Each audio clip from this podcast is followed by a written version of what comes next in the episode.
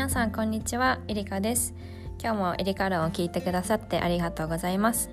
今日はなんとですねあの世界の誰もが知っている外資系のテックカンパニーの友達ミカを招待してこのラジオを撮っていきたいと思います。ぜひ聞いてください。はいということで今日はミカをゲストに迎えます。よろしくお願いします。よろしくお願いします。お願いします。Cheers 大人な方大人。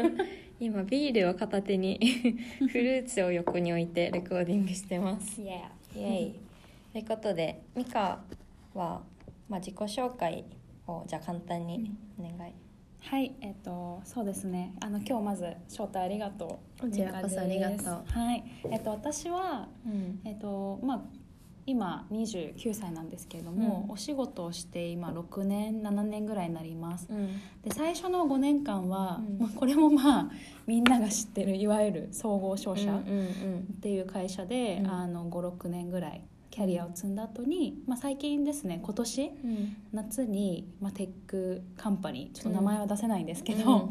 のマーケティングの仕事を始めてはい。でそうですねそれで今多分4ヶ月ぐらい経つんですけど、うん。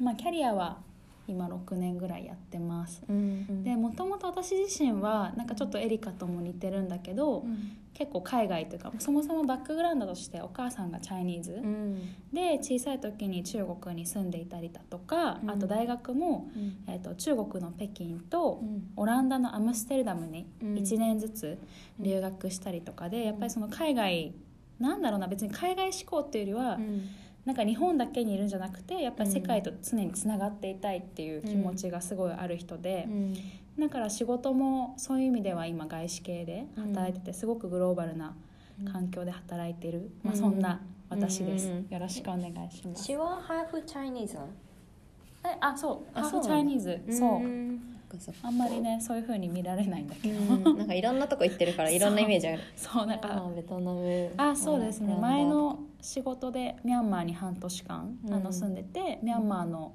工場であの現地の人たちを、なんだろうな研修したりとか、うん。そこでいろいろマーケティングの仕事もしてました。うんなるほどなるほど、まあ、今日は皆さんに、まあ、ミカも転職したしこのエリカも転職してるんですけど、まあ、転職そもそも転職って何のためにするのかとか、うん、する前にまず考えておくべきこととかをお話ししていきたいと思います。はい、ということでじゃあミカはその前商社にいてでそこでの経験はすごいたくさんあってプラスにもなってると思うんだけど、なんで転職を考え始めたきっかけっていうのはなんでうん。なの、えー、と転職をはじめ考え始めたきっかけとしては、うん。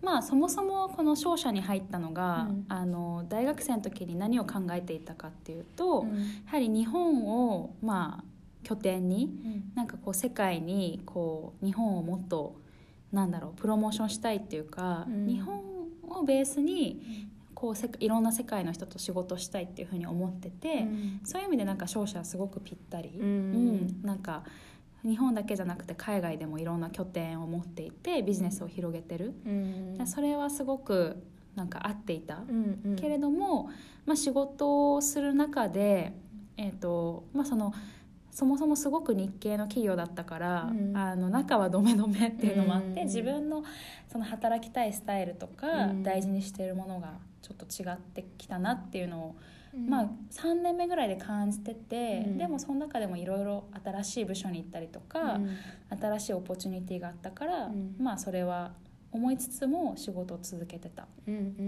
で、えっと5年目になってすごく感じたのが、なんかすごいいろんな経験を商社って積ませてもらえる、うん。なぜかというと、まあ、私は食品業界だったんですけど、うん。食品だけじゃなくて化学品とか、うん。なんか、えー、とヘルスケアとか、うん。ファッションとかも何でもやってるから、うん。すごい経験としては積めるんだけれども、うんなんか自分が判断とか決断をするっていう経験が極めて少ないっうん。ていうふうに感じた。うんうん。というのもやはり日系企業なので何か新しいプロジェクトをやったりとか、うん。何かこう投資をしたいってなった場合に、自分だけではやっぱり判断ができない。うんうん。で全てはやはり一度上司に相談して、うん。で社内のこう縦のラインというか、うん。こういハンコをたくさん押していってやっと一つのことが進む、うんうんでそう思ったとそういう状況の中で自分が思ったのはう、ん。このままだと,、えー、と自分自身で何かはリスクを取って判断をするっていうことができない人間になっちゃうなってすごい思った。あとはすごいある意味有名な会社だからなんかネームバリューはすごいあるけど、うん。でそのネームバリューねその企業の名前を自分から取った時に自分に何が残るんだろうっていう漠然としたうん悩みがあって、うん。じゃあ一回外の世界もうん。見てみようかなと思って、うんうんその時はうん転職しの決断に至った。ううん。ん日系の商社ってなんかやっぱり年齢重視というか、うん。能力よりは年齢で階級というかポジション決まっていく、そうだね。最近は、えー、とすごいそういうのがフラットになってはきてるけれども、うん。やはり海外の企業とかと比べると、うん。ねやっぱり年齢うん。なんだろう自分が何年目っていうのが常になんかつきまとう。例えば、はいはい。なんか私の場合あの皆さんの自己紹介の仕方とかにすごい出てくるんだけど例えば日本だと、あわかんない早稲田大学4年生、うんうん。何々学部のそうね。ミカですみたいなでも海外だと「I'm Mika うんうんうんい」やから入る。うん。なんかそれと一緒でやっぱ日本の企業だと、うん。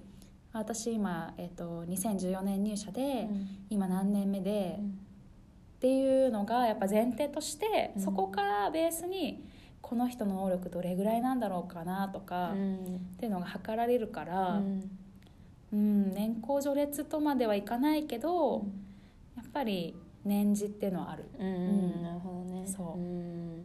そっか。なんかそう仕事においてもてか普通の社会人出るとさ、挨拶の時もさ「何々会社で働いてます」みたいなさ なんか名前よりそっちファーストみたいなさそうえ？ー、みたいな。なんか自己紹介の仕方がうん。なんかもう、なんていうのかな魅力的じゃないよね、うん。なんか。タイトルから入る、うんある意味分かりやすい、うん。うん。どこの誰やっぱ帰属、どこに帰属してるのかっていうのはすごい、うんあのすごく大きいのは、うん。多分個人として仕事をしてるわけじゃなくて、うん。組織として仕事をしてるっていうのがうん。すごい日本の会社は強いと思う、そうだね。うん。もちろん総合商社の中でも、うん。あの全然色はねうん。ぜ違うんだけど財財閥系とか、うんそれじゃないとか、うんでもやはりそういうカルチャーっていうのはまだまだ残ってるとう。思う、んなるほどね。うん確かに。私はあの広告代理店で、あのまあ大手のところにいて、まあ転職した身なんだけど私が転職しようと思った理由もなんか一つミカと似ていてそのまあそのブランなんかね私も何何のために働いてんだろうみたいなのずっと思っててでパソコン業務が結構多かったりしてあとはクライアント行ったりするするけどなんかパソコンこれ毎日やってこれ何のためになってる？って思ったのね、うん。で大手の私は外資系のクライアントをいくつか担当しててであのまあ広告会社だから、うん。あっちから、まあ、こういうものをしたいっていうのに答えて提案をしに行くのね。うんなるほど。で、まあ、こう会議室とかでやるんだけど向こうは本当にマーケティングトップとか、まあ、外国人とかが来てもうがみっちりやるんだけどその時に、まあ、なんか調整はするけど結結論的にはあ「すごいよかったありがとうございました」みたいに言われたのね。っていうのが毎回あってでもこの「ありがとうございました」って何なんだろうみたいな思ってうん。結構考えるタイプだから。はいはい。でその人たちが例えば A さんがさあのトップのマーケティングの人で、うん。クライアントのね。ででも働かない例えば土日の時うん。とか歩いててでもそこの人に対してはなんかその人はプライベートでは「ありがとうございます」って言わないはずなのよ。っていうのは その企業で働いてるから企業の人として「ありがとうございます」って言ってるじゃん。でまあなんかであそっかって思ってじゃあ私何のためにやってるかっていうとやっぱりまあもちろん当たり前なんだけどその企業をもっと大きくするための、まあ、プロモーションっていうか、うん。広告をやっていた。ってことは企業のために私の労力を使っているというか、まあ、いろんな人もいるけどその間にはね、企業を大きくするためかと思ってなんか私企業よりもその目の前の人をあの明るくしたりブライトアップしたかった。なるほど。そう。だからやってるなんだろう目的最終目的があ違うなって気づいたの1個あった、うん、っていうのと あとやっぱりブランド価値的なところもあってその、まあ、名前言えばさ誰でも分かるような会社だったからそこに対してやっぱりなんかプライド持ってる人って多いなと思ったのね。で 会社の中を結構人とか見てたらあ二分できるなって思って、まあ、これは私の論なんだけど、うん、なんか一部の人はすごい学びたいことがあったり、うん、やりたいことがあってその会社に働くことでそれを得れるからやってる人、うん、だから自分のやりたいこととか欲望に対して欲望って言い方あれだけど、えーと、なんていうの？希望？希望。じゃない。なんだろう。やりたいことデザイアだよね。英語で言うとね。うんそうそうそう。っていうか夢だったりとかそうそう、うん、達成したいこと。そうそう。に向けてやってる。で一方はもう一つの人たちは結構愚痴を言って働いてる人たちがめ、うん、周りにいっぱいいてなんで愚痴言ってんだろうみたいな思ってそしたらなんかやってることに関しては自分はそんなに印通しないっていうか熱意を持てない。けどおかそれなりのお金も返ってくるしブランド名も手に入れてるから、うん、そのブランド的なことに対して働いてるというかみたいなのが分かってああみたいな。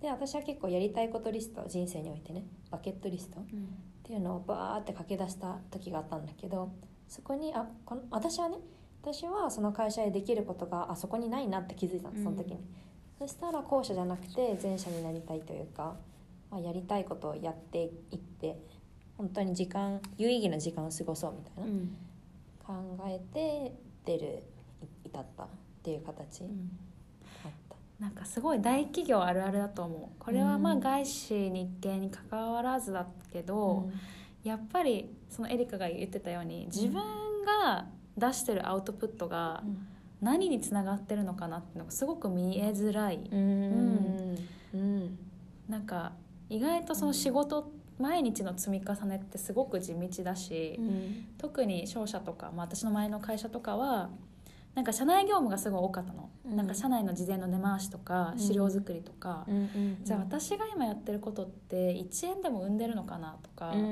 まあえーとまあ、エリカの場合は誰かの「ありがとう」につながってるのかなっていう基準だと思うんだけど、やっぱりそれがなかなか見えづらいなっていうのはあって。でもやっぱそれを常にこう意識すること意識できてるかできてないかによって、やっぱり仕事へのアウトプットって全然変わってくると思うし、うん、まあさっき言ってたある意味ネームバリューにしがみついちゃうっていうのもすごいなんかもったいないよね。うんうん、こう人生1回じゃないけどなんか本当にそこにしがみついて毎日アンハッピーになんかこう丸の内行ったりとか、あの新宿どこでもいいんだけど丸の内ってあんま言わない方がいいか 特定されちゃうから 表参道青山でもいいんだけどやっぱそういうふうに通ってるのってすごい悲しいと思う。うん、うんうん、そうだね。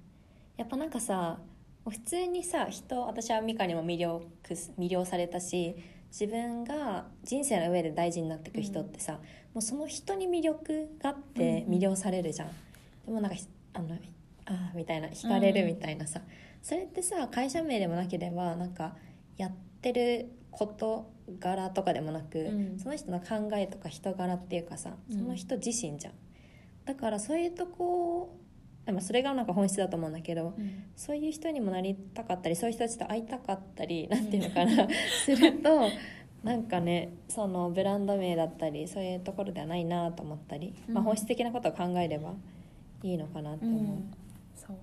まあ、ちょっとこの次の話にもつながってくると思うんだけど、私がその転職を考えた時にやっぱりいろんな本をたくさん読んだ。なんか結構悩むことってあると思うんだけど、うん、意外と本を読んだ方が早いなって、うん、なんかいろんな人の話を聞くよりも結構詰まってるなと思ってて、うん、で一個私がすごくインスピレーションを受けたのが、まあ、すごい有名なあの転職の思考法っていう北野さんっていう方が書いてる本で、まあ、タイトルが、まあ、その「このまま今の会社にいていいのか」と一度でも思ったら読むみたいな感じで、まさにこれのタイトルに惹かれて読んだんだけど。そこに書いてあったことで印象的だったのが、うん。一番その企業にとって価値がある人材っていうのは、うん。なんかある意味いつでもあの能力的には、うん。能力実力的には他の会社だったりとか、うん。他の仕事を選べるんだけど、うんあえてこの会社に残ってる人、うんっていうのが一番企業として価値があるって言ってて、あうん。本当だなと思って多分その、うん。さっきエリカが言ってたような生き生きしてる人たちって、うん。ある意味その会社じゃなくてもいい、うん。けどやりたいことがあるからうん。残ってる、うん。なんかもっとそういう人があの企業の中に増えれば、うんなんかもっとみんなハッハッピーっていうか、うん。もっとその職場の雰囲気も良くなると思うし、うん。なんか士気も高まるのかなって、すごい思う。うん。んそれねなんか人事側とかに立った時にさそれね難しいよね、うん。判断していくのって。そう。んなるほどね。ね。まあじゃあ転職する前に考えるべき？と今まで言ったのとりあのい何一時的にまとめると、うん。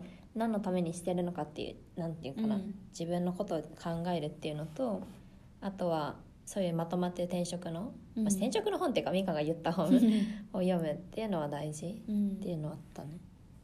うん。うん。それ以外で言うと、うん。まあ、転職云々うん。以前の問題だとは思う、うん。なんか私とかだとすごい結構前職だったりとか、うん。あとはまああの今25歳、まあ、20代後半の方から結構悩み相談を受けたりするのね、うん。で、まあ、大体相談内容が転職するべきかなみたいな、うんうん。なんとなく今の仕事はそんなに好きじゃなくてもやっとしてて、うん。このままだと将来が不安だし、えっと転職市場的にも今なんかしないとやばいかなみたいな、うん。結構そういう相談を受けるんだけど、うん。私が思うのはなんかそれよりも前にうん。本当になんか何のために自分が今の職場にいるのかとか、うん。自分が人生で成し遂げたいものだったり自分のビジョン方向は何なのかっていうのをまずは整理した上で、うん。じゃあそれに対して今の仕事がうん。その中間地点、うん。あの達したいゴールに対する中間地点として今の仕事であるべきかどうか、うん。じゃあそうじゃないならばどういうステップを踏むべきなのかっていう、転職はなんかあくまで手段であって、うん。なんか逆に別に1個の会社ずっと働くことも悪くはないと思うの、うん。なんかそこで本当に自分のやりたいことが成し遂げられてハッピーなら辞める必要ないじゃん、うん。だからそこを一度立ち止まってうん。考えることうん。が必要かなって、うん。思う。そうね、うん。私が言いたかったこともそうで、うん。なんか転職してもさ満足できない人とかさ、うん。転々とする人っていっぱいいるじゃん、まあ、満足しての人もいると思うけど、でもそういう人たちってやっぱ転職ってすごい目の前のことを考えがち、うん。今この会社にいるから次どうしようみたいな。はい。でもそうじゃなくそうするとさやっぱ満足しにくいうん。からなんか人生を俯瞰してちょっとなんていうのか上から俯瞰する感じ？うん。ピラミッドみたいな、上から俯瞰した時にあその自分のビジョンとか、うん。やりたいことやるべきことなんだろうって考えてそしたらあここの会社合うなとかうん。ここにフォローすれば結構自分のやりたいこととか学びたいことが学べるなとかうん。そういう俯瞰するのが大事だと思う私も、うん。その通りだと思う。うん。しかも今の世の中って結構うん転職がバズワードになりつつあるし、うん。私も悩んだ時めっちゃ YouTube の動画とかうん。見ていろんな人参考にしたんだけど、うん。なんかすごい今なんだろう仕事で悩んでたりとか職場大体多分人間関係とかでモヤモヤしてる人とかうん。で、もう会社行きたくないって思ってる人もいっぱいいると思うんだけど、うん。なんか転職がそれのクイックな解決策みたいになっちゃってて、うん。でも多分それだと同じ繰り返し、そうだね、うん、だと思う。そうだね。そっか。ちょっと軽いって言ったらあれだけどなんだろうね。そう、てうん、転職がある意味自分の都合いいように使ってっていう、なんか本当の軽い手段みたいな感じになっちゃってる。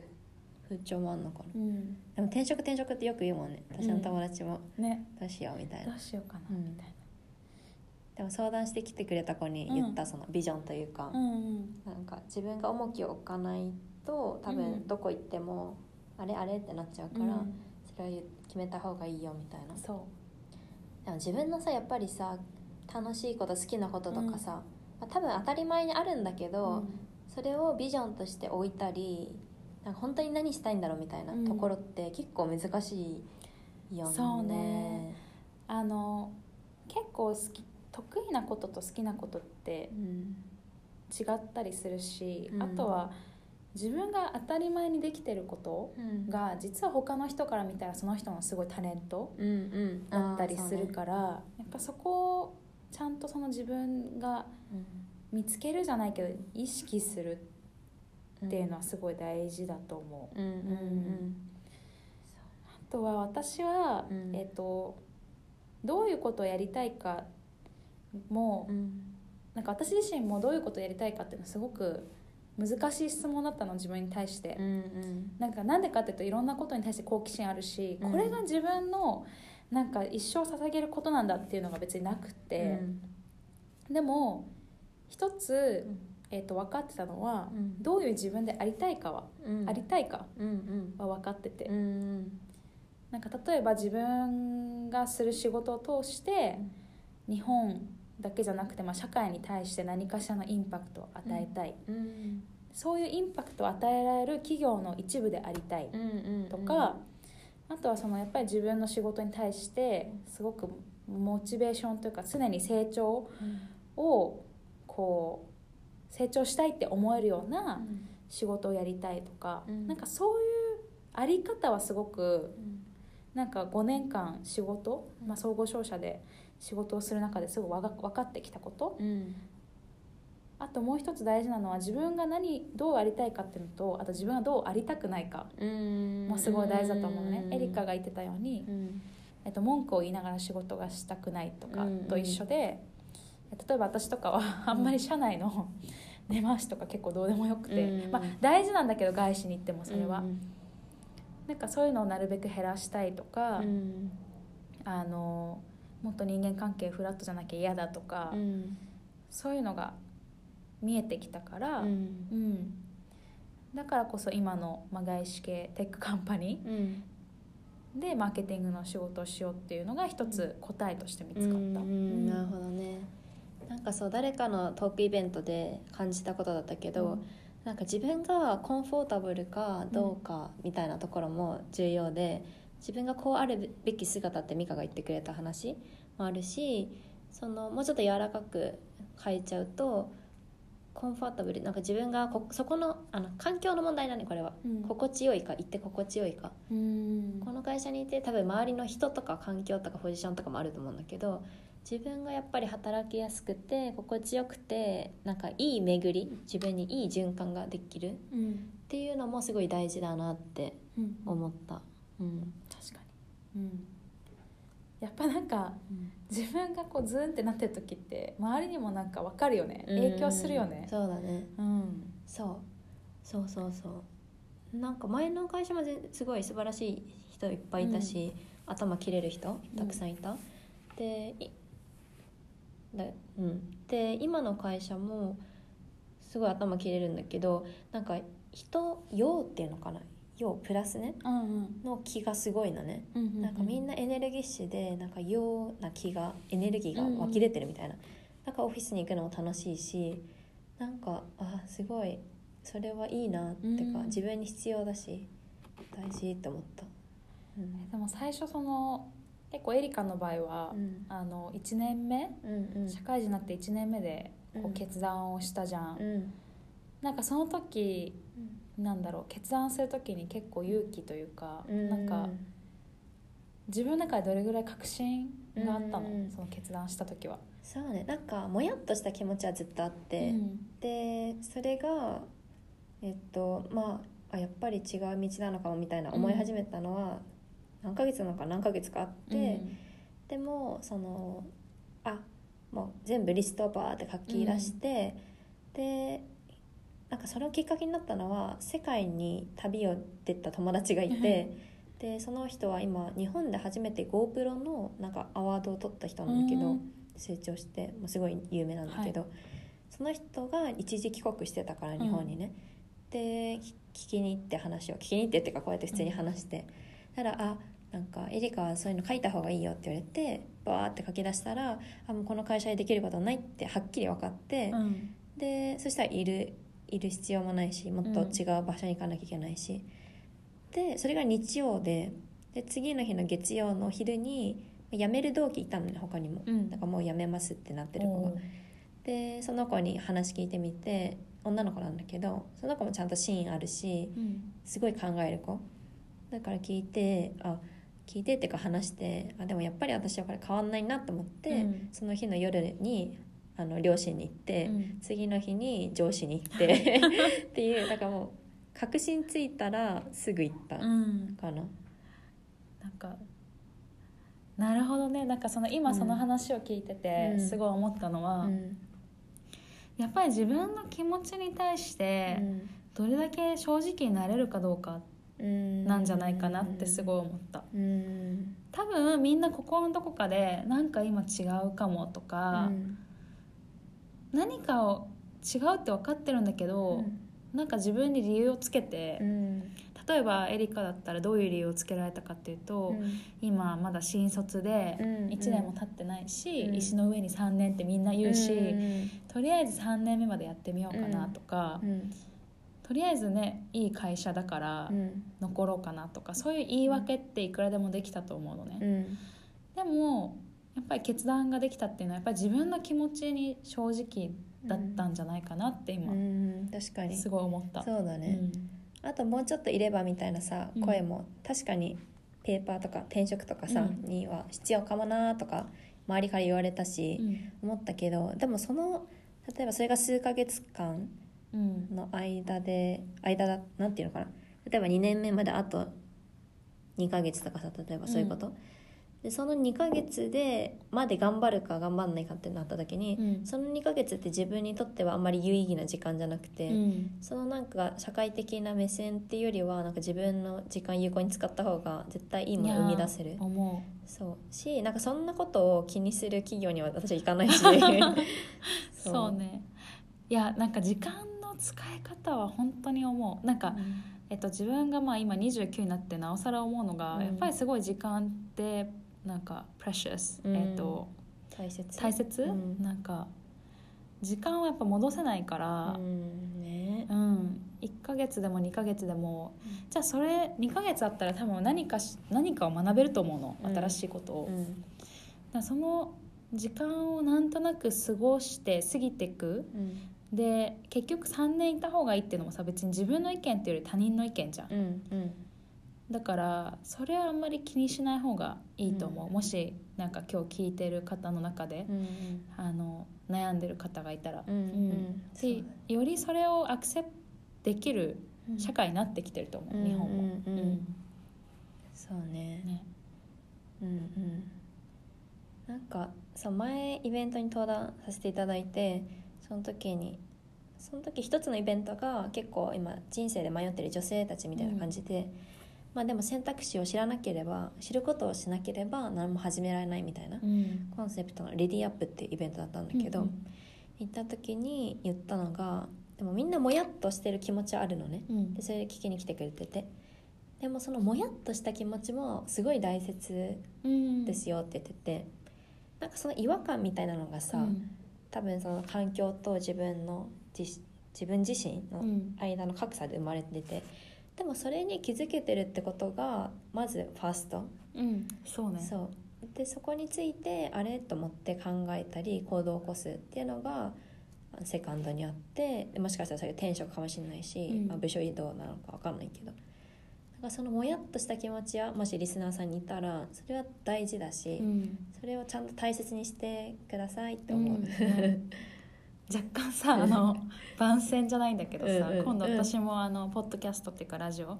なんか番組始めようと思っててなんかまさにそのテーマがうん「えっと、beautifully broken うん」うん。つまり美しく壊れてるっていうなんか直訳するとうんうん。そういう言葉なんだけど、うんなんか多分そのもやっとしちゃいけないのかなとか、うん。なんだろうポジティブじゃなきゃいけなかったりとか自分が悩んでるの悩んでていいのかなとか、うん。結構そういうふうに思ってるわ、うん、同い同世代がいるなって思ってて、なんか、うん、いいんだよ壊れててって、うんうんうんうん、なんかそんなにその自分を責めないでほしいし、うんうん。逆にそこからなんかもっと壊れてるからこそなんかそこから新しいものを作れるというか、前に進めると思うから、うんうん。なんかそういうテーマでちょっとうん。番組作ろうかなと思ってるんで、うんちょっと宣伝させていただきました、うん。楽しみ。そう、う楽しみ、ん、それ始まったら教えてインスタのシェアしたい。そうだね、うん。ちょっと皆さんもぜひ聞いてください。ぜひ。なんかそうね。なんかこうあるべきじゃいけないといけないみたいなさ、うん。こうあるべきっていうのがまあどこの国もそうかもしれないけど、日本は多いし他人からの目線って結構そうじゃん、うんだからなんかそうじゃなくていいんだよみたいなうん。ところをあのそのラジオでも、そう知りたい、もしかしたらそもそもモヤモヤっとしてるのもそれもあるかもしれないじゃん。なんか逆に、まあ、さっき1の上に3年って言ったけど、うん。逆に、えっと、大体ね傾向としてあるのがみんな3年目過ぎた頃に、あれ今のまんまでいいのかな？あそういうことね。転職しなきゃいけないのかなって思い出す人もいるわけ、うん。でも別にさ今の自分のビジョンがはっきりしてて、それに対して今ズレがないんだったら転職しなくてもいいわけじゃん、うんうんうん。だからなんかポジティブな意味でのこうじゃなきゃいけないっていうのもやめてほしいの。やめてほしいっていうか、んんうんなんか私は例えば別に全員が全員私みたいにキャリアを求めなくてもいいと思うし、全員が全員そのエクセレントである必要もない、うん。うん、逆にそのポジティブでいなきゃみたいなので、もやっとしてるんだったらん。それはすごいなんか本末転倒っていうか、うんうんうん。そうだってね、思まあ、本質を見てって話だよね。そうそうう。そうだよね、そうだね。うん、うん。そんな感じですそかね。んな感じですね。ということで、うん。まとめると何のために、まあ、今自分は働いてるのかっていうのを見るっていうのと、まあ、それイコール自分自身と向き合うっていうのとうん。美香が言ってくれた本なんだっけ？転職。転職？ちょっと後でよかったら載せたらいいかも。転職の思考法、転職の思考法、っていうのを、まあ、読んでみたり、まあ、本はたくさんあるので、うん。でも一回まずは自分の中ああくまで本は自分が整理整頓をするためのツール、うんうんううん。ん正解ではない、なんかこのエリカ論って言ってるのもさ、うん。ミカには言ったかもしれないけどこの私は私はいいと思ってまあ言ってるしうん。伝えていきたい、あの Live as yourself っていうことに関しても。うん。でもこれは言ってるのはエリカ論、うん。私の論だから、みんなが違うと思ったら違うって思えばいいし、うん。それが自分らしさだしって思うからそう本とかもなんかそのまま受け入れて、うん。ああとか思うんじゃなくてあでもこれは私の考えじゃないっていうのもありだよね。うん、そうだと思う、んん。ね。ですね。なのでぜひつ整理整頓のツールとしてうん。いろいろ読んでみたらいいんじゃないかな。うんうん、あとはもやっとした気持ちを大切にするとかうんそうだね。話したかな。うん。うん。はい、ぜひまたぜひまたお願いします。す。ごいよかった。じゃあちょっとエンディングも一緒にやってもらいます。ではでは。